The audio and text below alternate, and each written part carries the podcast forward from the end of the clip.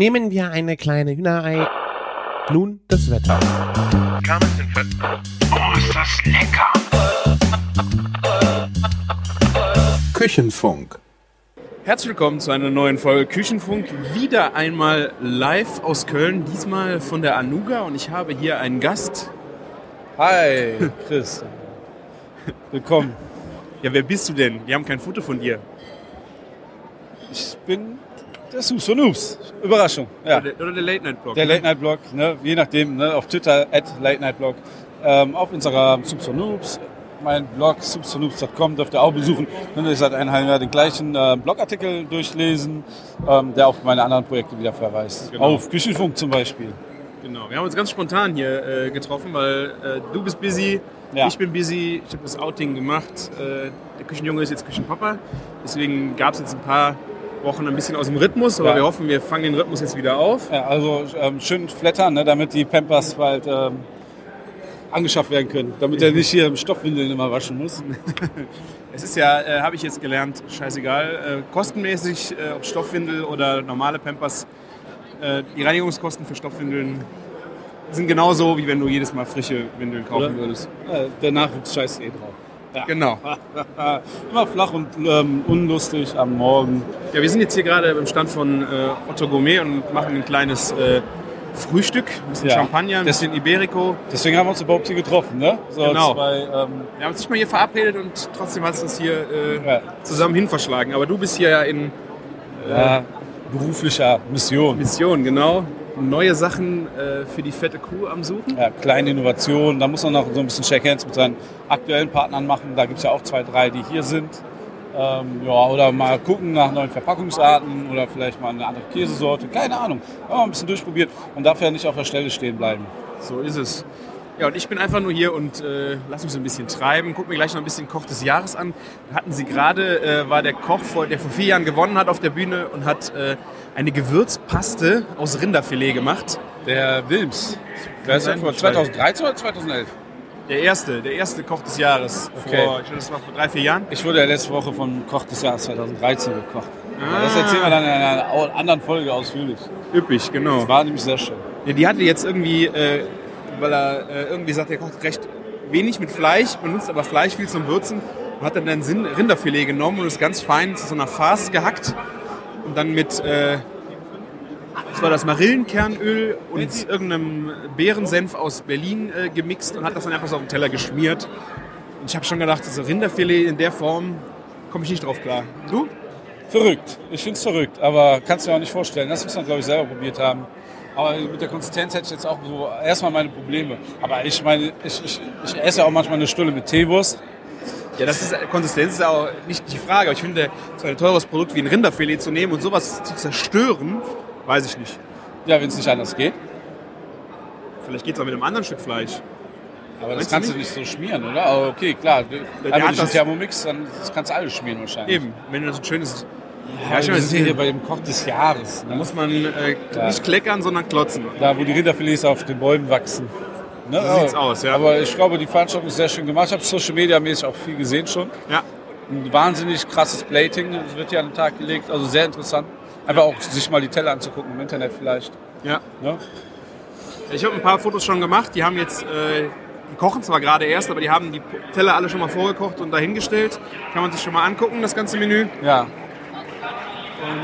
Ja, Wir sind, und was, du guckst jetzt einfach nur und lässt dich ein bisschen verwöhnen, ja? genau. Essen, trinken, Fotos. Mal Sauber. gucken, wo es mich hin verschlägt, weil du hast ja keine Zeit für mich, noch mehr mit mir aufzunehmen. Ich will gerne. Du weißt ja, wie das mit den Kindern ist. Die rauben eine Menge Zeit. 15 Uhr muss ich auch wieder Richtung Kindergeburtstag. Und Ja. ja. ähm, dann vielleicht treffen wir uns ja gleich nochmal und dann vielleicht. Ähm, Ich habe gedacht, ich könnte jetzt schon mal in die fette Kuh mit dir gehen und dann würden wir den Burger der Woche für der nächste Woche Woche. schon mal probieren. Nee, das ist ja gerade erst bestellt. Morgen könntest du das quasi machen, wenn der Grill an wäre. Aber leider, leider. Wenn der Grill leider gar nicht. Aber der letzte Woche war wirklich fett. Ich habe Ja, äh, heute ist ja noch letzte Woche. heute ne? ist noch letzte Woche, Bei uns endet die Woche immer montags und fängt mittwochs an. ja, war mit äh, Kürbisragout und Bratwurst Kür drin. Kürbis, Wurst, Ragout, also mit einer dicken, groben Bratwurst, frisch. Und das Geile ist halt, ein Butternut-Kürbis auch auf dem Grill schön geröstet, schön Rösterung gegeben, bisschen Koriandersaat rein und dann aber den Bogen gespannt mit der ähm, Erdnuss-Thymian-Mayonnaise. Übrigens ähm, seine Idee hier nebenan, unser Zuschef. Ah, hallo Chef. Ne? Sehr geile Sache, das ist so ein bisschen so Saté-Style gewesen. Mega geil. War wirklich geil. Das Problem war, das war so geil, unsere, unsere Köche haben sich das reingezogen wie so ein Eintopf in Schalen und so. Und dann mussten wir das leider jetzt am Wochenende nochmal nachproduzieren. Wie schade. Ich hatte aber frei. Ich, muss, ich bin drum rumgekommen. War auf jeden Fall eine sehr geile Idee, mal sowas drauf zu, Ja. zu packen. Das war Und ein Appenzeller Käse war drauf. Ne? Appenzeller. Ja, App, Appenzeller. der guten Appenzeller. So, ähm, genug Werbung für Appenzeller gemacht. aber wir dachten so, so ein Käse, der so ein bisschen so nochmal einen raushaut, ist ganz lecker. Und ähm, wir hatten eigentlich was ganz anderes mit Kürbis geplant, kommt in einen Monat. Da war eine Zutat sehr, sehr schwierig zu bekommen und das ähm, läuft jetzt aber. Aha. Ja. Vogelberg. ja, und schauen wir mal. Ja, ich hatte, äh, war ja auf einem anderen Event in Köln, da habe ich ja schon gegessen. Und wenn ich ja mal in Köln bin, ich bin ja jetzt nicht so oft, da bin ich extra noch bei euch vorbeigefahren, habe mir dieses Ding geholt Ja, und habe dann zu Hause zwei, dreimal reingebissen und habe den Rest zum Frühstück gegessen am nächsten Morgen. das ist ja strange. Das war geil. Sag Hast ich du nochmal warm gemacht oder wie? Ja, einfach in die Mikrowelle geknallt. Das war einfach. Ging, ging. Ja. Sehr lecker. Ja, okay, du bist jetzt schon wieder weiter. Ja, ich, ich will, geh einmal auch kurz gucken und dann gehe ich äh, weiter. Weil, Dann Ja. sag nochmal Tschüss und ja, ähm, vielleicht hören wir uns gleich, aber ich glaube, wir sind heute ein bisschen busy, wir beide.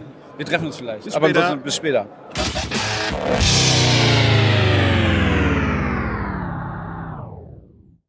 So, dann Marti, wir sind beide wieder zu Hause von der Anuga und haben gedacht, wir machen noch eine kleine Nachlese. Wir haben uns ja dann später getrennt äh, und äh, auf Ja. unterschiedlichen Wegen die Messe erkundet. Was war so dein Eindruck? Ja, jetzt erstmal, ich wollte jetzt eigentlich den Leuten vermitteln, dass wir jetzt in Halle 10.2 in der Wellness-Oase liegen. Okay, Ach aber so. wir sind zu Hause, verdammt. Ja. naja, was war mein Eindruck? Also zum Fazit kommen wir gleich, aber ähm, man merkte halt immer wieder, dass es halt wirklich so, eher so die Fachbesuchermesse ist. Es gibt so, so kleine Bereiche, wo man mal geballt ein paar interessante Sachen findet, aber so im Allgemeinen so ist es schon für auch so für sagen wir mal mich als ähm, Koch und Interessierten da sehr schwierig, irgendwas Interessantes zu finden. Ja. Ja, Fand ich auch äh, schwierig. Also es ist halt keine Genussmesse wie so Eat in Style oder sowas, wo du dann, äh, ja, wo, wo die auch schon irgendwo auf den Endverbraucher gehen. Das hier ist natürlich, ich meine, dafür ist er ja auch gemacht, groß äh, Industrie und ich meine, ich weiß nicht, ich weiß nicht, was da ein Stand kostet, aber ich denke mal schon, dass die da ordentlich äh, Standgebühren bezahlen. Da müssen die doch ordentlich Umsatz machen. Das machen sie nun mal nicht mit Privatpublikum, ne? ja, ich denke, ich denke auch einfach mal ganz viele, da waren ja auch viele aus Asien oder Ja. ähm, von anderen Kontinenten extra ein bisschen, ähm, die ihren Vertrieb hier in Europa suchen. Ne? Ja, ja. ne? Oder eben halt ähm, mal irgendwie überhaupt ähm, sich bemerkbar machen wollen. Und da sind ja auch viele so Einkäufe von Supermarktketten und etc., dass da irgendwo wirklich das nicht so, also du kannst dir nicht als Laden da sagen, ja, also wenn du ein geiles Bier gefunden hast, ja, wo kriegt man das denn? Das sind alles immer nur Läden meistens gewesen, die schon noch gar nicht in Deutschland verfügbar waren Genau, und ja. jemanden gesucht haben, Ja. der die vertreibt, ne? Das hatte ich auch. Ich bin an einen Stand äh, gestolpert, die hatten irgendwie ähm, ein italienischer ähm, ähm, Schnaps mit Erdbeere. Also so die Erdbeerleims-Variante, aber in einfach ein bisschen edler und schön. Da sind so kleine Erdbeerchen drin. Okay. Ähm, so sehen ein bisschen aus wie Walderdbeeren.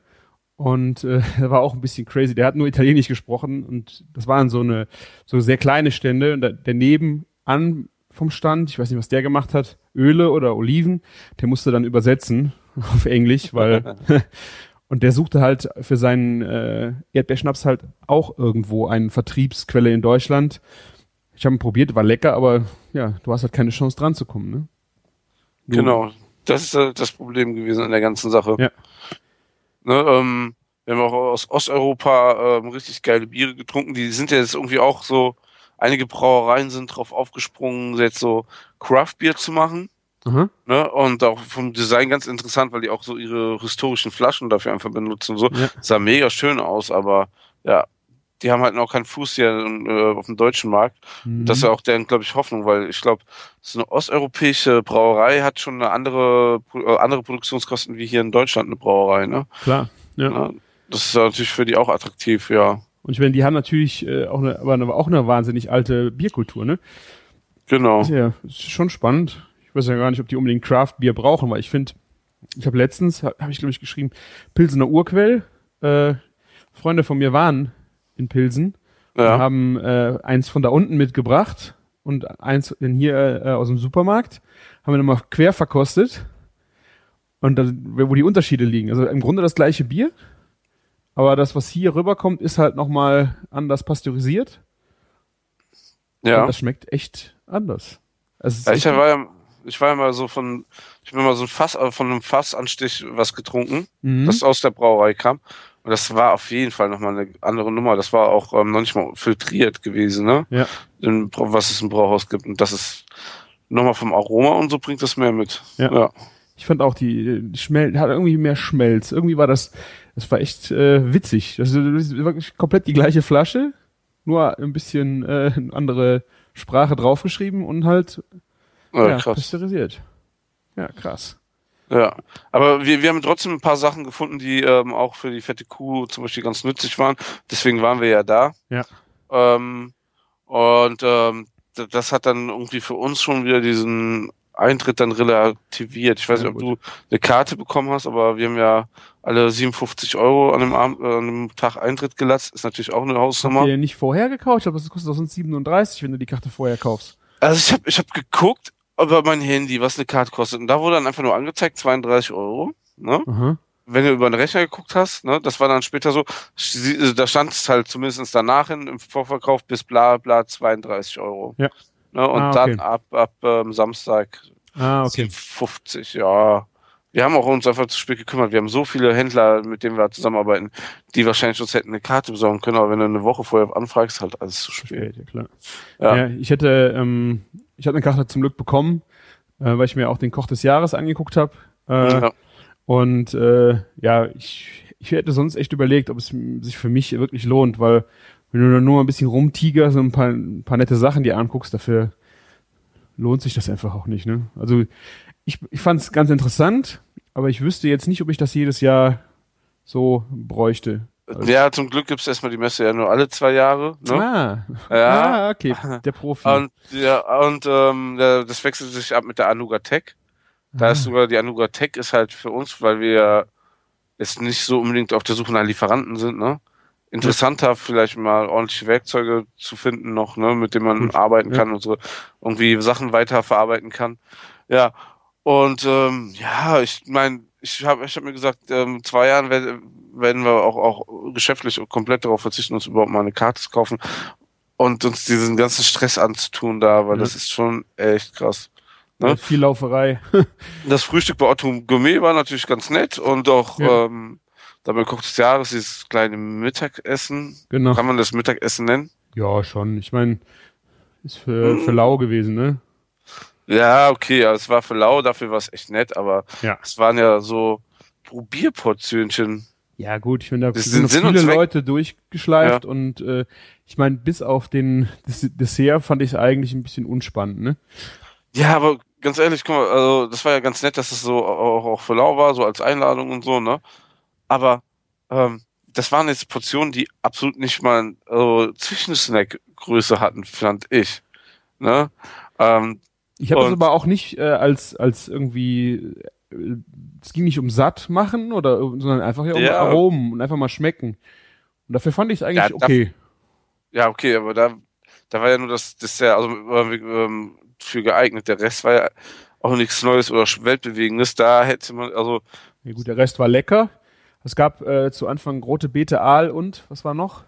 das war so ein Apfelgelee, Birnengelee. Ja? Da war so ein Gelee mit drinne. Ich weiß es nicht mehr. Aber der, Ja. der Aal war halt, ich, ich liebe Aal, war echt super gemacht, aber hat mich jetzt auch nicht. Äh, Ja, das war, der Al war halt Al, fand- finde ich. Und die rote Beete war auch nicht spannend. Das war rote Ja. Beete. Ja. Und dann war da halt ein, ein ich meine, es war ein Apfelgelee drinne. Ja. Und dann drei Blätter, irgendwie irgendein Mikroolivsalat, Kresse oder so. ein bisschen Ja. scharf, ja. Aber war, genau, wie du sagst, war Ah, gut, aber hat jetzt auch nicht äh, Ne? Und ich glaube, die Leute, die dort eingeladen werden, die, der, für die ist das jetzt auch keine Neuheit. Ne? Ja. Dann der, der Hauptgang war so ein Esslöffel Selleriepüree mit einem Würfel Schwei ähm, Ochsenbacke. Ochsenbacke, ne? Ochse, Kalb, äh, irgendwie irgendwie Wieso? Bäckchen Ja, ein Bäckchen, ne? geschmort. War, war lecker, ist aber auch nicht grandios. Konnte, ne? Aber ja, ne? Und dann als Dessert.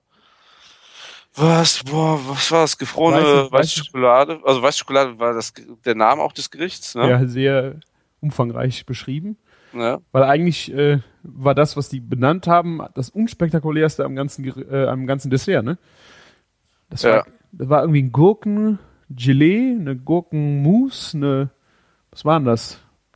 Ne, Ich glaube, es war auch eine weiße Mousse, oder?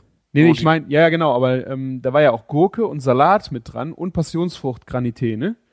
Ja, genau. Da, die drei Komponenten fand ich so lecker. Das war echt, äh, wie, wie das funktioniert hat, dass das als süß auch noch fungiert. Da war da noch ein weißes Mousse, glaub, weißes Schokoladenmousse mit dabei. Und dann halt total überflüssig diese Schokolade noch in Stickstoff zu, sind das, zu bröseln gefroren. Ja. Und das hat überhaupt ja, nichts mehr geschmeckt, ey. Das war einfach Das nur, war nur ein Gag, irgendwie so ein Effekt, ne? war nett im Mund, fand ich. Also diese Brösel und dieses Kalte, aber geschmacklich doof. Und dann war da noch ein Keks irgendwie zerbröselt, ne? So eine Waffel, Eiswaffel war das oder Genau, sowas, ne? stimmt. Es war ein Pulver von einer Eiswaffel. Es hat wirklich eins Ja. zu eins wie eine Eiswaffel geschmeckt, wie man Ja. sie im. War, war es wahrscheinlich auch. Aber Ja. also das äh, muss man schon sagen, es war halt ein extrem spannendes Texturenspiel. Ja.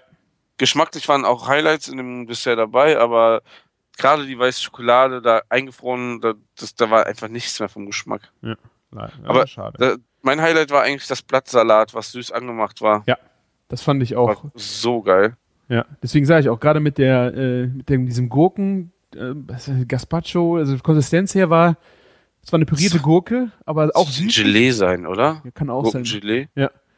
Und dann halt dieses Passionsfrucht-Granité oder Mango, Mango, Passion, nee, Pa- Passionsfrucht. Ja. Das war echt schön. Ja, und von da aus bin ich ja dann auch, da sind wir beide, glaube ich, losgetigert durch die Hallen. Und äh, ich bin da mal zum Fleisch gelaufen, in die Fleischhalle, aber boah, da hast du dann die Fleischproduzenten der Welt mit Flei richtig fetten Fleischfatzen, die überall rumgehangen haben, einvakuumiert und überall Ja. Business, Business, Business, aber Da ging da ging's nicht irgendwie ums Probieren, sondern wirklich nur ums Business machen, ne? Ja. Wir sind auch nur in die Halle rein, um ähm, einem Bekannten mal eben Hallo zu sagen, ne? Ja. Und ähm, das war's für uns. Und eigentlich, ähm, wir verarbeiten sehr, sehr, sehr viel Fleisch, ne? klar. War komplett uninteressant. Da gab's ja, ja dann diese Hallen, wo diese das ländertypisch so aufgebaut war, Mhm. wo man dann mal irgendwie eine Scheibe irgendwas ähm, Schinken oder so probieren konnte. Das war dann spannender. Was ich Aber halt auch- krass fand, also Ja? was mir aufgefallen ist, hast du gesehen, wie viel Iberico-Beine überall rumgestanden haben? Ich fand, das, das war überall stand irgendwo ein Ibe- Iberico-Schinkenbein roh eingespannt und wurde dann angeschnitten. Überall haben die, ich möchte nicht wie viel wissen, wie viel von diesen Beinen auf der Anuga äh, über den Jordan gehen. Fand ich echt krass. Ja, ist mir jetzt nicht gezielt aufgefallen. Das war Also gerade, war jetzt nicht so für uns, also vielleicht, äh, wir sind, also man muss ja auch sagen, diese Messe ist einfach riesig, ne? Ja. Wirklich riesig und ähm, wir sind auch nicht alle Wege abgegangen und so, ne? Wir haben, sind auch manchmal durch eine Halle nur durch, damit man eben halt die Station, die man sehen wollte, gesehen Mhm. hat und dann ist man weiter, ja. Ja, ich habe dann, wie gesagt, nach dem Fleisch, da bin ich noch in die Bio-Halle gegangen. Fand ich auch ganz schwierig. Da waren dann auch viel China-Kram und sowas und uh, finde ich immer wieder ein bisschen schwierig vom so welches Bio-Siegel, das ist ja eh immer groß diskutiert, wenn du ja gerade Bio in Deutschland ist ja schon mal schwierig. Und wenn du dann noch äh, aus China oder anderen Ländern Bio hast, Ja, wie- klar. das ist halt echt, naja, Ja, aber fand ich, wo sollen die, aber das, das Problem ist ja, irgendwie, ähm, wo sollen die Leute, also die, die Supermärkte noch ihr Bio besorgen, ne? Und da ist so eine Anuga natürlich für die ja Das klar. ist praktisch, ne? Oder wenn du mal als ähm, Produzent irgendwie nach Zutaten, äh, auf der Suche nach Ja. Zutaten bist, ist das schon für die das Richtige, ne? Ja, gut. Natürlich schwierig, woher das Zeug kommt, ist nochmal eine andere Philosophiefrage, aber so viel Bio ist inzwischen auch schon aus China, ja. Ja. Ist sowieso nochmal ein ganz anderes Thema, glaube ich. Ja. Ja, gut. Ich meine, ähm, es gibt ja auch noch eine Biomesse irgendwie in Stuttgart einmal im Jahr, die ja ziemlich etabliert ist. Ich weiß nicht genau, wie sie heißt. Biofach? Ja, es gibt da, ich glaube, die heißt sogar Biofach und dann gibt es noch eine andere Bi- Biomesse, die ist Ähm, einmal, als, also es gibt ähm, dies viermal im Jahr und dann gibt's die halt als Nord, Ost, West und Süd, Ja, okay. wo das dann halt ein bisschen regionaler gestrickt ist. Ja. Ist ja noch nicht ganz so teuer. Boah, ich glaube, Messestand für ein ganzes Wochenende hat, hätte, hätte uns damals 1200 Euro oder so gekostet. Mhm. Das ist ja alles noch realisierbar. Im Gegensatz, also Anuga, du zahlst bestimmt das Zehnfache für so deine vier Quadratmeter. Ja. Ja. Ja. Ja, ich bin, ähm, die Stände, die mir dann noch, wo ich ganz glücklich war eigentlich, ähm, ich bin äh, bei dem Balsamico-Hersteller, ich glaube Würzberg oder was, vorbei äh, gelaufen. Das war der, der hatte vor drei, vier Wochen im Marieneck so einen Balsamico-Abend. Habe ich äh, auch nur auf Instagram, ich glaube bei der Maya gesehen. Ähm, da hat er, also das fand ich mal ganz spannend. Der hatte da, glaube ich, über 100 Jahre alt Balsamico stehen. Leider nicht zum Probieren. das ist ja klar. Ja. Ähm, hat aber sonst auch ganz witzige Essigideen gehabt. Äh, ja, und halt, also Balsamico, ich stehe total auf, auf Essig und Säure, ne? Also ich kann das Zeug echt trinken. So, gerade wenn du äh, Tomate Mozzarella gemacht hast, wo er, ist ja die große Frage, ob man da wirklich Balsamico drauf tut, aber ich mache ihn alleine schon nur drauf, um danach halt diese Öl-Essig-Mischung zu löffeln. Ich mag dieses, dieses saure Erlebnis total gerne. Ja, ein, gut, ein guter Balsamico ist auch ein echtes schönes Erlebnis. In zwei Wochen habe ähm, hab ich eine Einladung, da werde ich, mal, wie heißt es, Balsoja pr- probieren. Aha, Ein Wortspiel aus Balsamico und Sojasauce. aha. Und da irgendwie hat eine Firma das ideale Mischverhältnis zwischen Balsamico und Sojasauce Okay. entdeckt. Und Okay. soll das perfekte Würzmittel sein. Ja. Spannend. Ich werde euch davon berichten. Ja. Dann war ich äh, bei Jordan Olivenöl. Das Ah, ist ja. eigentlich ein ganz nettes äh, Projekt, weil der, ich glaube, der, der Jordan Olivenöl gemacht hat, das ist jetzt, glaube ich, mittlerweile der, jetzt ist der Jüngste dran, der Opa von dem, der, vom Geschäftsführer jetzt, der hat das Ja. mal früher mal angefangen, der war mit meinem Vater zusammen in der Schule. Ah, wie witzig. Den habe ich irgendwann mal hier, äh, hat er meinen Vater besucht. Und ich war auch zufällig da, haben wir hat einfach ein bisschen was über das Projekt gesprochen. Ähm, die machen auf, ist das Lesbos oder da daneben die Insel, produzieren die halt sehr, sehr hochwertiges Olivenöl. Und ein echt schönes Konzept. Und ich bin, die waren alle nicht am Stand, aber ich habe mich einfach mal über die Produkte ähm, informiert. Die haben einen, einen Likör auch äh, vermarktet. Der ist aus der Rinde, aus dem Harz des Pistazienbaums. Okay. Und ich weiß, ich kenne den, ich kenn den Namen, habe ich leider jetzt nicht mehr parat, müsste ich raussuchen. Ähm, und dieser Harz wird dann irgendwie mit, ich weiß nicht, ob da Schnaps dran kommt oder ob das vergoren wird. Hat so, hat so ein bisschen was Uso-mäßiges, aber nicht so aggressiv, weil der liegt ungefähr bei 20 Prozent, 22 Prozent. Echt ein schöner, schöner Drink, mal so zum griechischen Abend, wenn man jetzt nicht auf Uso steht. Ja, vor allen Dingen ähm, mal eine ganz neue Erfahrung auch wieder, ne? Ja. Aber apropos ganz neue Erfahrung, äh, in, direkt um die Ecke, da wo Koch des Jahres war, da Ja. war eine holländische Firma, eine, eine, ein holländischer Weinproduzent, ein Weingut. Okay. Die haben Weine aus Tomate und Paprika gemacht. Also nicht irgendwie das in Wein geschmissen, sondern die haben einen Wein vergoren aus Ach. Tomate und Paprika. Und? Wie war's? Hammer. Also, äh, ich habe echt gedacht, das ist krass. Es ist ein, sieht aus wie ein Weißwein, ähm, Ja. hat so einen leichten Grünstich drin.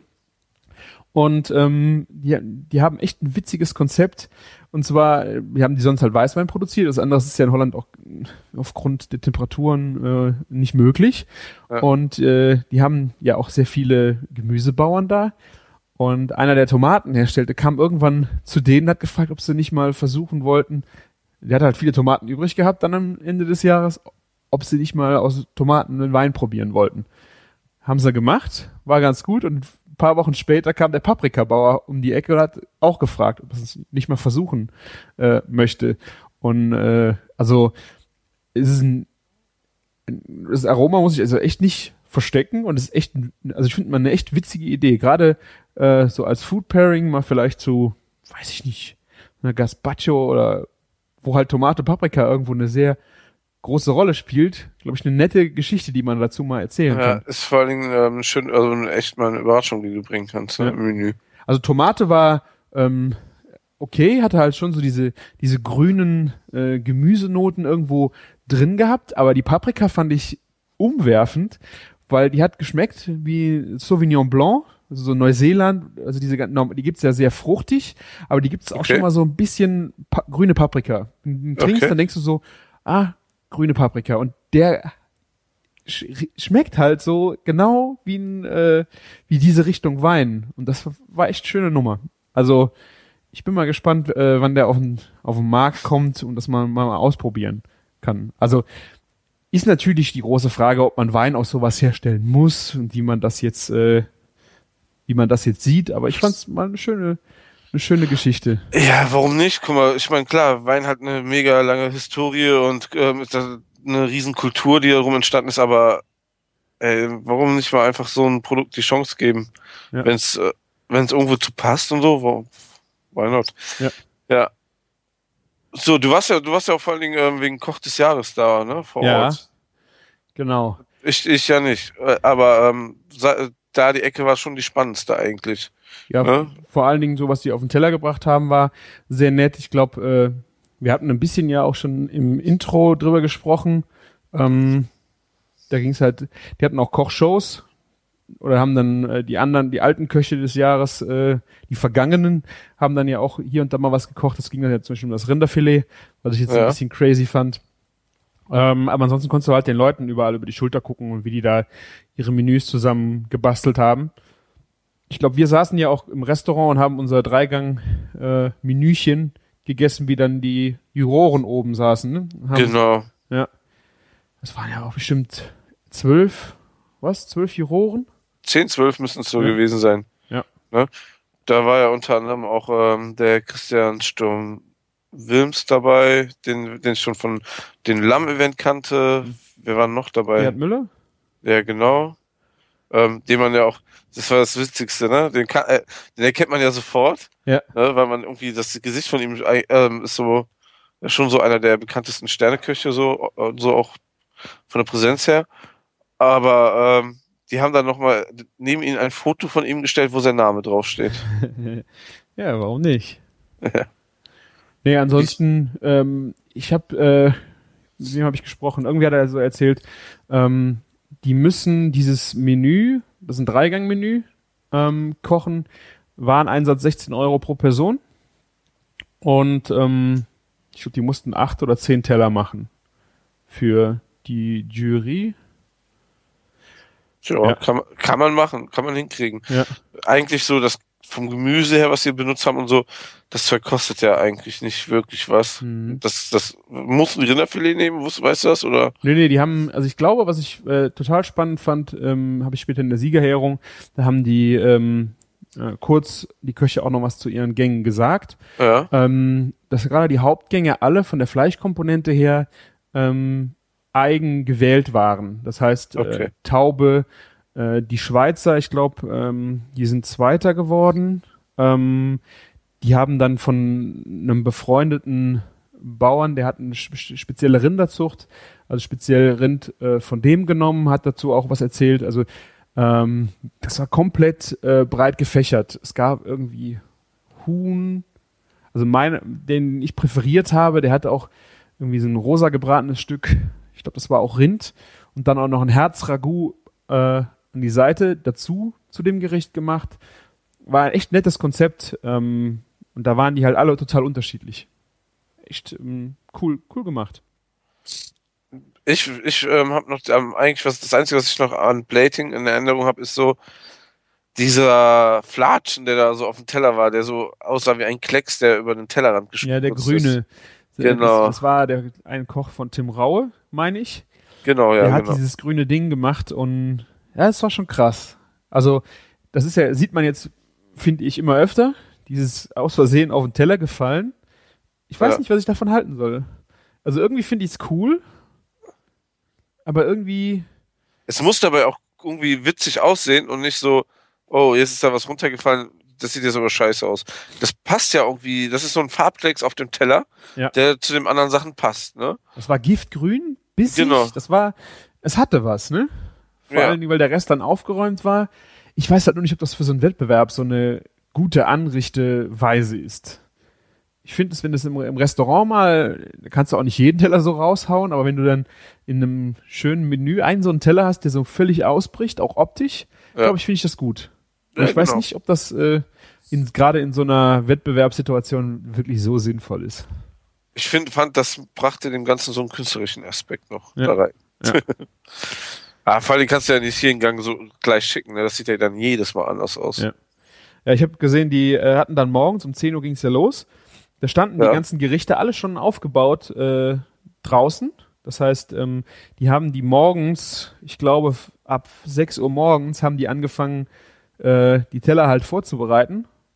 Und die werden dann mit Aspik bestrichen, damit Genau. die stehen bleiben. Damit sie nicht anlaufen. Ja. Oder, genau. Man sieht das ein bisschen. Ich habe Fotos gemacht von den Tellern. Ich werde mal versuchen, das jetzt in der nächsten Woche noch in einen Blogbeitrag zu gießen, dass ihr euch mal angucken könnt, wie so ein, wie die Teller aussehen. Ähm, war echt verrückt. Da war auch ein, ein Kölner Koch, der beim, Ad, beim Ferran Adria gekocht hat. Ein Spanier, ein Spanier, der war auch Koch des Jahres. Irgendwie im Kölner Umf Umland. Okay. Ich weiß nicht, ich muss noch mal nachgucken, wie der hieß. Ähm, der hatte dann auch Pulpo-Geschichten gemacht und ähm, auch so, so, da waren so wie so ein Torbogen, goldig.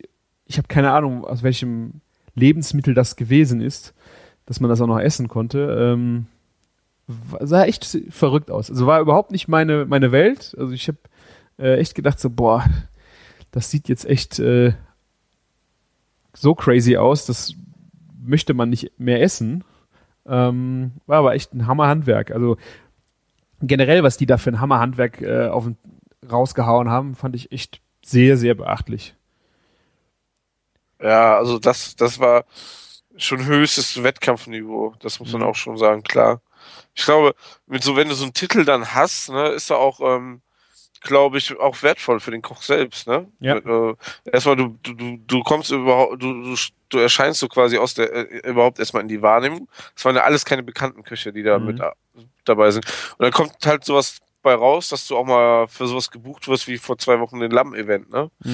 als Koch des Jahres, dass du Ja. irgendwie ne, die Leute sich halt auch mit so Leuten schmücken wollen oder irgendwie du kriegst irgendeine Kooperation, irgendwelche Sponsoren und so oder Ja. ein anderes Hotel macht dir ein nettes Angebot, ne, Mhm. um dich mit dir zu schmücken. Also ich glaube, deswegen geben die auch richtig, richtig Vollgas. Ja, ich habe dann leider abends, äh, es ging dann, die Siegerehrung sollte um halb sechs irgendwann losgehen. Das war eigentlich auch ganz schön, dass die Köche dann nochmal, weil du wusstest vorher nicht, da standen nur Nummern an den Tellern, welcher Koch Ja. was gekocht hat. Ähm, dann haben die dann halt mal erzählt, äh, wer was äh, gemacht hat. Ähm, und äh, das war dann, glaube ich, eine Dreiviertelstunde oder was hat das gedauert. Das war echt sehr interessant. Und danach ging es dann halt los mit Sponsorenreden. Und dann hat halt jeder Sponsor noch einen speziellen Preis verliehen. Die haben dann zum Beispiel ein Gericht gekürt, was am besten zu, wie ist der Rum? Ron Zappa? Ron, wie, wie ist der Rum nochmal? Das habe ich gar nicht geachtet. Ich gucke gerade, es war äh, Ron Zapapa, keine Ahnung. Also irgend so ein Rum und wer am besten das Food Pairing dazu gemacht hat, hat einen Preis gekriegt. Und so ging das dann im- mit den 16 oder 12, 13 Sponsoren. Und das war halt dann echt lang. Und mein Zug fuhr und ich muss ja auch noch echt fast eineinhalb Stunden mit dem Zug zurück. Und boah, das muss eine mega geile Party danach noch gewesen sein. Da war Otto Gourmet dabei, da hat äh, ein Japaner Kobe Beef aufgeschnitten, 485 Grad hat Pizza gemacht. Ja. Und äh, aber ich, es war mir echt zu spät. Ich habe leider dann die Party verpasst. Hm. Tja. Dann bin ich hungrig äh, von der Anuga nach Hause gegangen. Das kannst du auch keinem erzählen. Ja, Ja. das, das sind wir eigentlich auch relativ hungrig nach Hause gegangen, aber ich muss ja eh dann kochen. Zu Hause dann hat das schon wieder gepasst. Ja, okay. Ja. Du warst ja aber auch schneller zu Hause, ne? Ja, so 12, 13 Minuten hat's gedauert. Also ich fahre eigentlich immer gerne mit dem Fahrrad zur Anuga, also zur Messe an, an Köln-Messe an sich. Das sind so f- 20 Minuten, Mhm. Ja. aber meistens fahre ich nur den halben Weg und dann- über die Brücke fahre ich dann mit der Bahn. Das sind dann halt noch drei Stationen und die kommt alle fünf Minuten. Dann ist, dann ist das, äh, ist man irgendwie in einer Viertelstunde spätestens da. Mhm. Ja. Ja. Das ist, das ist natürlich schon auch so ein Vorteil. Ne? Es gibt Leute, die aus ganz Deutschland wegen der Messe anreisen. und dann fährt man mal eben so einmal über die Brücke und ist da. Ist schon Ja. nett. Ja. Ja. ja. Einer meiner Highlights war natürlich auch noch ähm, So, der. Gastauftritt Nummer eins. ja, dein Highlight? Ähm, der Messestand ähm, von einem, ich weiß nicht, ob es Wodka oder Likörhersteller ist, aber ich glaube, die haben alles gemacht. Versage. Versage, ja. Also es ist immer noch der, der Running Gag momentan bei uns. Da war auch irgendwas, ich bin ja auch, das war auch Halle 10, da wo äh, wir uns ja viel rumgetrieben haben. Äh, da war irgendwie ein Cannabis Energy Drink. Und ey, also ich fand halt, da waren ja viele Menschen, die dann halt Business gemacht haben, aber da waren auch viele Menschen, die einfach nur abstauben wollten, ne? Ja, aber ähm, ich habe Schlimmeres gehört von Dienstag oder Mittwochs ist der letzte Tag. Mhm. Ähm, ne? Und dann schmeißen die halt alles raus, die nehmen nichts mit. Und ein Bekannter hat mir gesagt, ja, meine Frau ist von, von der Messe nach Hause gekommen mit 30 Kilo Lebensmitteln. Krass. Ja, da geht, es gibt Leute, die gezielt einfach am letzten Tag auf die Messe gehen, mit so einem Trolley oder so und machen Mhm. sich alles voll. Und Ja. deswegen darfst du auch nicht mehr zwei wieder äh, von der Messe gehen und wieder reingehen, ne? Weil die dann einfach die ganze Zeit nur am Rausschleppen sind, ne? Ja. Und Finde Ja. ich so unangenehm. Ich fand das ja jetzt, Genau. ich meine, das war ja, ich weiß nicht, war es nur Fachpublikum am dem Tag, wo wir da waren? es, es gibt ein Fachpublikum. Ah, Ich okay. glaube, es gibt keinen Public-Tag. Okay. Ah, okay. Also ich bin mir nicht ganz sicher, aber ich eigentlich schon. Das fand ich aber wirklich so unangenehm. Die haben äh, überall, wenn du irgendwo was zu essen bekommen hast, ich habe mich nirgendwo angestellt, um was zu essen, Ja. weil das war mir viel zu assi. Da hatte ich echt keinen Bock drauf. Wenn mir hier und da mal was angeboten wurde, offensiv, dann habe ich das gerne Ja. probiert, aber äh, sobald da irgendwo Menschentrauben waren, bin ich einfach nur noch äh, drumherum gegangen. Das war mir echt zu blöd. Also was, was, was wir gemacht haben, ist so mal irgendwo hingestellt und zu probieren bei Sachen, die für uns halt relevant sind. Ne? Das Ja. ist ja, Ja. finde ich auch vollkommen okay. Aber äh, diese, ich nenne die immer gerne Beutelratten aufmessen, ist Ja. sowieso nochmal so ein eigenes Völkchen für sich. Ja. Ja. Da Ja, gibt's auch so, Senioren haben, glaube ich, auch manchmal so ein Hobby, ne? Ich meine, ey, wo ich Azubi war, Koch-Azubi, wir sind da auch nur in der Alkoholhalle den ganzen Tag gewesen, ne? Wobei Waren ich die sehr Stand aktiv äh, finde beim Ausschenken. Ne? Ja. Also, das ist jetzt, äh, die sind so freizügig mit ihren Getränken. Ich habe, glaube ich, einen Wodka probiert ähm, oder sowas. Die, die haben echt, die, die hauen ja an Alkohol raus. Unglaublich. Ich glaube, das ist denen auch egal, wie viel die da raushauen und ähm, die haben da ihre Margen, ne? Also, Ja. ja, und wir sind dann, glaube ich, froh, wenn die da ihr Getränk bekannter machen. Ja. Also wir haben ein paar Biere probiert, das war alles, alles osteuropäische Sachen. Aber ähm, ja, ich meine, Fritz Cola war ja auch da, ne? Also man konnte ja auch sowas da trinken. Also Mhm. Naja. ja, Ja. Also kann man mal machen. Vielleicht in, in zwei Jahren nochmal gucken, was der Koch des Jahres macht oder so. Aber genau. Ich habe mich da zum Glück echt nicht gestresst. Ich habe noch einen sehr schönen Stand gefunden äh, mit Bacalhau, also Stockfisch aus äh, Portugal. Der hat, da gab es auch überhaupt nichts zu probieren. Die hatten da einfach nur einen schönen Stand, hatten äh, Stockfisch aufgebaut und äh, hat einfach mal ein bisschen was davon erzählt und wie die verschiedenen Cuts von den Viechern dann auch sind, was du damit alles machen kannst. Das fand ich auch äh, sehr informativ. Da würde ich Ja. gerne mal was mitmachen mit Stockfisch. Ja. Ähm, ich habe da auf jeden Fall schon was geplant, erzähle ich dir gleich im Off. Ah. Ja, das ist im Grunde ja, das ist ein Kabeljau, meine ich. Ähm, und der wird einfach äh, der Bauch aufgeschnitten und dann komplett aufgeklappt und dann getrocknet und ultra fett gesalzen. Und wenn man den wieder, äh, wenn man den essen möchte, muss man den in warmes Wasser legen und wieder entsalzen. Dann kommt auch wieder Flüssigkeit in das Gewebe. Und äh, ja, da kannst du damit verschiedene Sachen machen. Und also finde ich äh, mega geniales Produkt. Hat ein mega Ja. Aroma. Echt eine schöne, eine schöne Geschichte. Und ist eigentlich auch nur eine alte Haltbarmachungsart, ne? Ja, genau. Ja. Und dann ähm, haben wir noch, ich war da kurz vor Ende, da hat der Haimu, die kennst du ja auch, ne? Der hat ja mit der Ja. Annette, Boah, ich habe ihn voll vergessen. Der, der hatte ja auch eine Veranstaltung schon mal in der fetten Kuh gemacht ja. und konnte an dem Tag nicht kommen. Ah, Ne? Und ich habe ihn auf der Messe voll vergessen. Wir waren ja auch so irgendwie dann irgendwie total gestresst, Ja. weil wir auch nur bis 15 Uhr Zeit hatten. Äh, erzähl, was hat Der der, war- Helmo gemacht? das war so eine Schönes? innovative, ich weiß nicht, Germany, oh, ich weiß nicht, so ein bisschen äh, neue Projekte, die sie da dann vorgestellt haben. Und da waren so kleine Base, wo dann immer jemand anders stand. Ähm, und da war einer, der hatte vegane Mayonnaise gemacht. Ich stoße mich ja immer so ein bisschen mit so vegan und äh, so Nummern. Ähm, wenn man da so, er war, war überhaupt nicht aggressiv. Die haben halt einfach eine Methode gesucht, äh, eine äh, eine Mayonnaise ohne Ei zu machen. Die haben ständig gehört, das geht nicht, das ist unmöglich, das kann man Mhm. nicht machen. Ähm, und damit haben sie dann halt experimentiert und haben es dann auf, hinbekommen, eine Mayonnaise zu machen, in der kein Ei drin ist. Äh, und da haben die auf der Basis dann auch noch Salat, Dressings und sowas gemacht. Äh, ja, war, war gut essbar. Man hat, es fehlt zwar so ein bisschen das äh, Eige da drin, aber ist gut. Ist echt. Ja, es, es gibt schon so einige Sachen. Du kannst ja auch einfach nur mit Milch, okay, dann wäre es auch nicht vegan, aber mit Milch eine Mayonnaise machen. Mhm. Im Endeffekt brauchst du nur diesen Stoff Lecithin, ne? Und Ja. dann kannst du das ja. Aber was, was, was dazu kam, es war ohne irgendwelche ähm, äh, Stoffe gebastelt, die, ähm, Okay, nur Die man nicht- die man nicht, also keine chemische Geschichte, äh, keine Konservierungsstoffe und all sowas, sondern es war wirklich handwerklich aus normalen Produkten hergestellt. Das fand ich dann schon eigentlich ganz genial. Äh, aber ich meine, du bezahlst dann, was haben die gesagt für das Glas? Das sind 200 Gramm, irgendwie 3,50. Ist halt Special Interest, also wirst du im Biomarkt irgendwo vielleicht kriegen. Aber so what? Fand ich ganz okay. Und dann fand ich eine sehr witzige Nummer, gab's Spätzle. Äh, hat die, Ma die Maya auch äh, ein Bild gepostet. Ich habe, glaube ich, noch keins gepostet. Äh, Werde ich mal verlinken. Die haben äh, frischen Spätzleteig in der Verpackung so fertig gemacht. Da sind unten Löcher drin, dass du dir dann den frischen Teig durch diese Löcher in Nudelwasser drückst. Das heißt, du machst dir im Grunde frische Spätzle. Ja. Ähm, Geil. Das Coole ist, also ich, ich finde halt, wenn du Spätzle irgendwo frische Spätzle kaufst, die legst du ins Wasser, dann sind sie schon zu weit. Ist meine Erfahrung mit äh, fertig gekauften Spätzle. Ja, sowas gibt's ja eigentlich gar nicht, genau.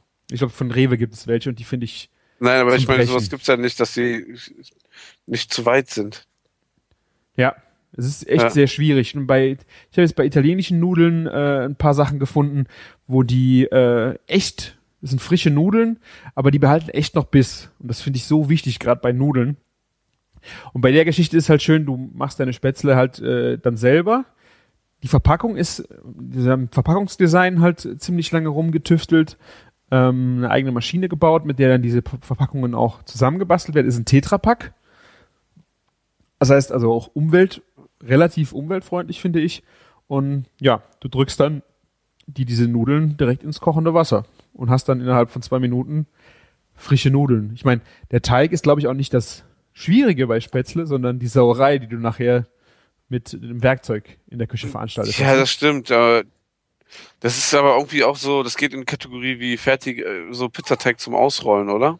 ja, ja, klar. Es ist, äh, aha, aha. Martin, ist das bei Ja. dir? Nee. Okay, Es- dann ist es bestimmt bei mir. ja. Ähm, ja, also wie gesagt, ich habe, ich finde Spätzle ist super einfach selber zu machen. Ich habe so ein Knöpflebrett, wo du das in den Teig einfach durchschmierst. Wenn du da relativ sauber arbeitest, hast du auch gar nicht so viel Dreck gemacht. Es ist auch relativ schnell. Aber wenn du wirklich mal, ich meine, es hat ja nicht jeder Spaß dran, Nudelteig so selber zu machen. Ist, glaube ich, eine schöne Alternative für jemanden, der gerne Spätzle isst. Gerade so der ganze schwäbische Raum und sowas, äh, die stehen da schon sehr drauf auf so frische Nudeln.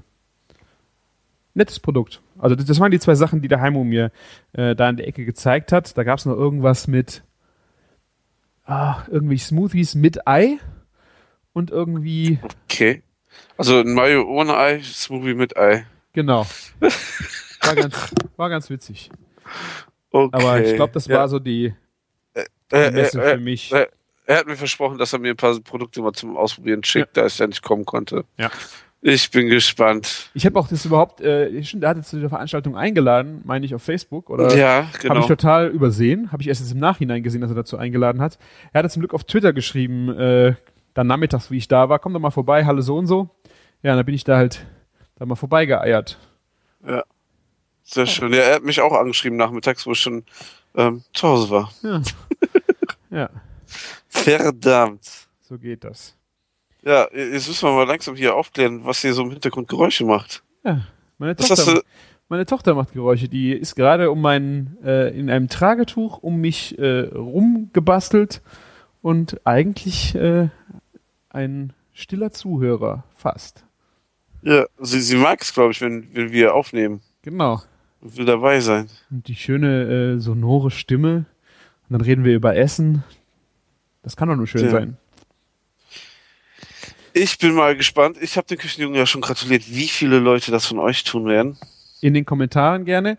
Ja, Und äh, wir hängen jetzt ans Ende noch äh, zwei Mitschnitte von, von der Messe von äh, Otto Gourmet. Die haben ein bisschen was zur, zum Iberico-Schinken, äh, zur Peking-Ente aus Irland und zum Wagyu aus Amerika erzählt. Ich hoffe, es ist, es ist hörbar äh, mit den Messegeräuschen. Mal gucken, was Auphonic aus der ganzen Nummer gleich noch macht. das ist sehr schön. Gut. Gut, gut. Dann Schön, dass wir diese Woche nochmal eine Folge hingekriegt haben. So spontan. definitiv. Ja, definitiv.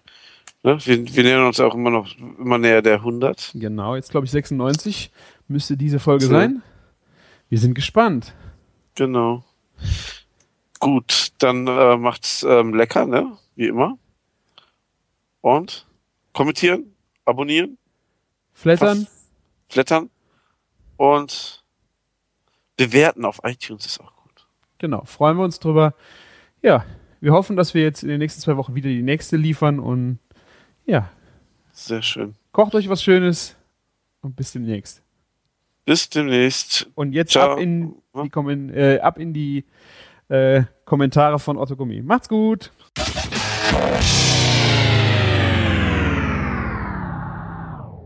Gut. Erzähl mir mal was zum Also Schinken, du hast bitte. jetzt hier auf deinem Tellerchen ein Iberico-Schinken. Das ist ganz wichtig. Die Genetik ist das Iberico-Schwein ist vergleichbar mit einem Kobe aus Japan, allerdings im Schweinefleischbereich. Ursprünglich stammt das Tier vom Nilpferd ab, ist kein Quatsch. Also sind ganz schmal gebaut, von, haben auch ein ganz kurzes Fell, sind grau. Ganz leichte Tiere eigentlich, relativ hochbeinig, dementsprechend diesen schönen, schönen äh, Hinterschinken. Ähm, gefüttert werden diese Tiere nur mit Eicheln in der sogenannten Montanera-Phase. Dann fressen die ca. 7 Kilo Eicheln jeden Tag in den Monaten Oktober, November, Dezember bis hin in den März rein. Ähm, Schlachtalter bei den Tieren sind 24 Monate. Also die dürfen wirklich zweimal Geburtstag feiern. Und danach wird pro Kilogramm von so einem Hinterbein oder Vorderbein kommt der Schinken einen Tag in das Salz rein. Und das ist das Einzige, was an das Produkt noch rankommt, außer das, das, das, das Fleisch. Danach wird er gereift für zwischen 24 und 36 Monate und äh, verliert dadurch unglaublich viel Gewicht, sehr viel Fleischsaft, der natürlich rausgeht ähm, und Fett, was runtertropft. Reift bei ca. 12 Grad. Ähm, traditionelles Verfahren. Man sagt, das ist einer der besten Schinken der Welt. Also Ja. absolutes Top-Produkt. Und äh, die Keule hat die jetzt ähm, Ober- und Unterschale? Oder ist es so eine, weil Hier das schlank aussieht? Hier ist, meine, alles, hier ist alles dran. Die ist komplett ähm, so, wie sie gewachsen ist. Wird wirklich nur hier, hier ist die, ähm, die Hüfte, sagen wir mal. Hier ist der Schlossknochen. Und ähm, es ist eigentlich komplett intakt. Okay. Gibt es auch noch ausgelöst, kann man auch geschnitten kaufen, wird auch von Hand geschnitten in 80 Gramm Verpackungen. Ähm, aber das jetzt hier am Knochen wirklich ein ganzer Hinterschinken. Okay, wo liegt der Preis nicht? Ja, ich sag mal, man kann so sehen, ungefähr 200 Euro im Kilo. Also Okay. ist schon wirklich sehr exklusiv. So sieht's aus. Und ähm, gibt es hier verschiedene Qualitätsstufen? Oder gibt es da noch wie. Definitiv, wir haben keine unterschiedlichen Qualitätsstufen. Ähm, man muss sagen, der Spanier unterscheidet erstens in der Genetik, ist es ein reinrassiger Iberico-Schinken, ist es ein halb reinrassiger Iberico-Schinken oder ist überhaupt kein Iberico-Genetik drin. Und dann natürlich das Fütterungsprogramm, wo man sagen muss, höchste Qualität, die es gibt in Spanien, reinrassiges Iberico und diese Bellota, diese Eichelfütterung. Mehr geht nicht.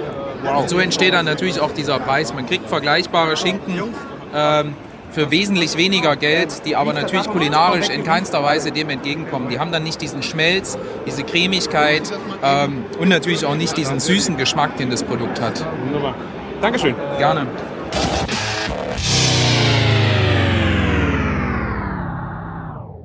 Ja, Wer bist du? Ich bin der Stefan, der Küchenchef von Otto Gourmet. Ähm, und wir haben heute für dich ein Frühstück gemacht. Ja. Mit deinen ganzen äh, Freunden von, von, von verschiedensten äh, Presse, Presse, Presseleuten, Foodblogger Foodblogger, und so weiter, genau. Äh, der Nils hatte gerade was erzählt, Nils auch Küchenchef bei Otto Gourmet, über den Schinken. Genau. Ähm, und äh, wir haben dir noch gemacht ein Wagyu-Tatar. Wagyu äh, ist ein Sammelbegriff für japanische Rinderrassen.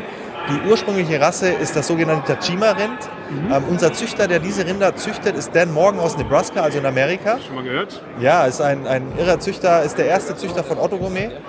Ähm, hat eine Ranch, die ist fast so groß wie Sylt. Also eine Riesenfläche. Wow. Und darauf hält er 4.500 Rinder. Und 3.000 Rinder davon sind diese Wagyu-Rinder.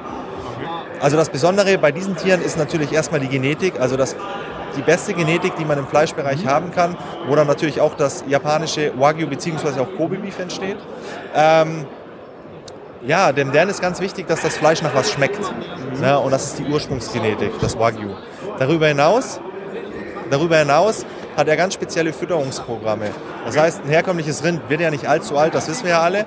Und er füttert nochmal noch mal über 300 Tage sehr kohlenhydrat- und eiweißreiches Futter hinzu, damit das Fleisch Geschmack bekommt und vor allem auch diese Fettmarmorierung.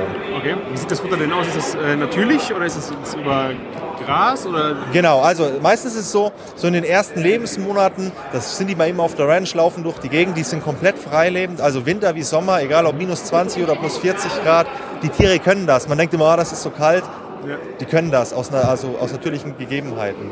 Ähm, das Futter, die fressen das erstmal nur das, was sie quasi vor der Schnauze haben, Gras, sehr viele Wildkräuter, was sehr, sehr prägend für den Eigengeschmack ist. Und dann so ab dem 12. Lebensmonat wird angefangen, da gezielt zuzufüttern. Und zwar mit viel Getreide, mit etwas Mais. Das braucht man einfach, um Fett aufzubauen. Wenn du nur Gras fütterst, ist das immer ein bisschen schwierig. Man kennt das gerade von Hereford-Rindern aus Irland. Ähm, das sind Rinderrassen, die können etwas Fett aufbauen durch die reine Grasfütterung, aber du brauchst einfach ähm, das Eiweiß und die Kohlenhydrate, um Fett Ja. zu bilden. Darüber hinaus wird Maische gefüttert. Maische ist ein Abfallprodukt von der Alkoholgewinnung, was einen Restalkoholwert hat. Ähm, das ist erstmal gut für die Stimmung im Stall, ganz klar. aber, auch, aber auch, wenn man Alkohol trinkt, wir kennen das alle, ähm, dann steigt der Blutzuckerspiegel. Und solange der Blutzuckerspiegel ganz oben ist, ist alles in Ordnung. Wenn man dann aber nicht nachlegt, das heißt, wenn du kein zweites, drittes Bierchen trinkst, dann fällt dein Blutzuckerspiegel und dann bekommst du Hunger. Und das ist eben wichtig, gerade auch in der Zucht, damit die Tiere eben gerade dieses Getreide fressen, was dann eben ausschlaggebend ist für diesen tollen Geschmack, für diese tolle Marmorierung. Und so entsteht bei Dan eben das Wagyu. Ah, okay. Wie hast du das Tatar gemacht? Du hast dann sehr raffinierte Beilagen zu gemacht. Ja, also Tatar natürlich von uns immer handgeschnitten. Also diese, diese Fleischwolf-Dreherei kann man machen, wird halt kacke. Ja. Also du hast viel mehr Spaß beim Essen, wenn du das, äh, das Fleisch von Hand schneidest. Du hast ein bisschen Textur, du beißt ein bisschen auf dem Fleisch und du schmeckst, was du hast. Ja.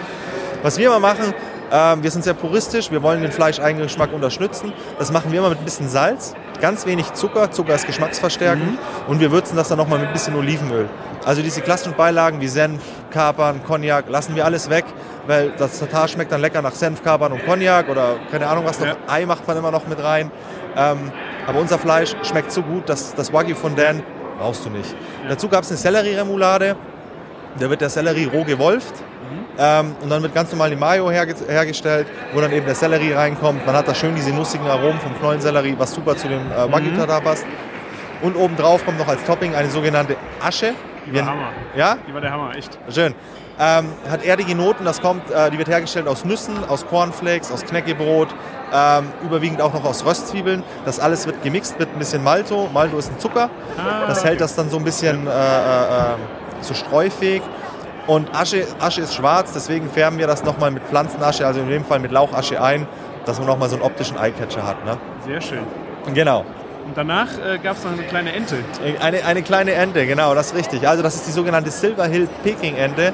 Das ist ein, ein ganz neuer Züchter von uns, der kommt aus Irland. Ähm, und die Peking Ente ist einmal eine Zubereitung, ist aber auch ein Name für eine Entenrasse. Die zeichnet sich dadurch aus, dass du diesen extrem hohen Fettaufbau hast. Man kennt das auch immer von den Asialäden, ne, dass die richtig schön knusprig wird mit diesem hohen Fettaufbau. Ähm, und wir haben die dann sous vide vorgegart bei 55 Grad, dass das so eine Grundtemperatur hat. Ähm, davor haben wir die Haut eingeritzt, wie man das klassisch auch macht, und dann nur ganz langsam auf der Haut quasi kross gebraten, dass du diese krosse Entenhaut hast ähm, und dann dieses wirklich wunderschön rosa gebratene Fleisch. Wobei bei dieser Peking-Ente, das ist so ein spektakuläres Produkt, das kannst du wirklich extrem medium essen, kannst das aber auch ganz normal zubereiten wie so eine Ofenente. Also ein bisschen zu weit. Genau, du kannst Wie das es immer passiert. Ja, aber dadurch, ähm, das ist halt immer so, wenn du Produkte hast, die eine sehr, sehr gute Qualität haben, die verzeihen dir auch Fehler. Ja, okay. Ne? Das heißt, wenn du beim Steakbraten eine gute Qualität hast, dann wenn du die zwei, drei Grad weiter brätst, als du eigentlich willst, hast du immer noch enorm viel Spaß damit. Vor allem der Genussfaktor ist da. Und die Ente ist halt extrem vielseitig. Wir haben die jetzt ähm, seit circa zwei bis drei Wochen bei uns im Programm und sind da aber auch noch so ein bisschen in der Entwicklung quasi, wie wir das quasi so machen können, dass das jeder zu Hause schon zubereiten kann und dass du da viel Spaß hast. Aber so herkömmlich gebraten, wie wir das gemacht haben, funktioniert super. Wenn man kein sous zu Hause hat, kannst du das auch ganz normal. Am besten immer mit der eingeritzten Haut in die Pfanne legen, dann ganz langsam in die kalte Pfanne legen, langsam anbraten, dass das Fett rauskommt, dass die schön knusprig wird und dann kurz in den Backofen und dann ist das ein super Produkt. Auch sehr schön fand ich, dass du das Panko danach in die Pfanne gestreut Genau, und dann hat natürlich das ganze Entenfett ist dann schön in die in das Panko reingegangen, ne? genau. Also ähm, wir, sind ja, wir sind ja grundsätzlich immer so der Verfechter, man nennt das heutzutage Nose to Tail. Du musst alles verarbeiten. Ich meine, Filet-Rücken ist schön für uns, aber das Tier hat ein bisschen mehr und das muss Ja. natürlich verarbeitet werden. Und wir haben jetzt mittlerweile auch schon alle gelernt, Fett ist Geschmacksträger. Ähm, und das ist bei der Ente natürlich auch so. Und dieses, dieses Fett, was beim Braten austritt, haben wir dann mit Panko, das ist ein grobes Paniermehl, haben wir das gebunden und dann quasi auch nochmal so zur Ente dazugegeben. Du hast dann nochmal ein bisschen den Crunch und natürlich diese volle Power-Entengeschmack. Ja, Entenfett war super. Schön. Schönes Frühstück. Ja, Ich bedanke mich sehr. Dankeschön. gerne, gerne.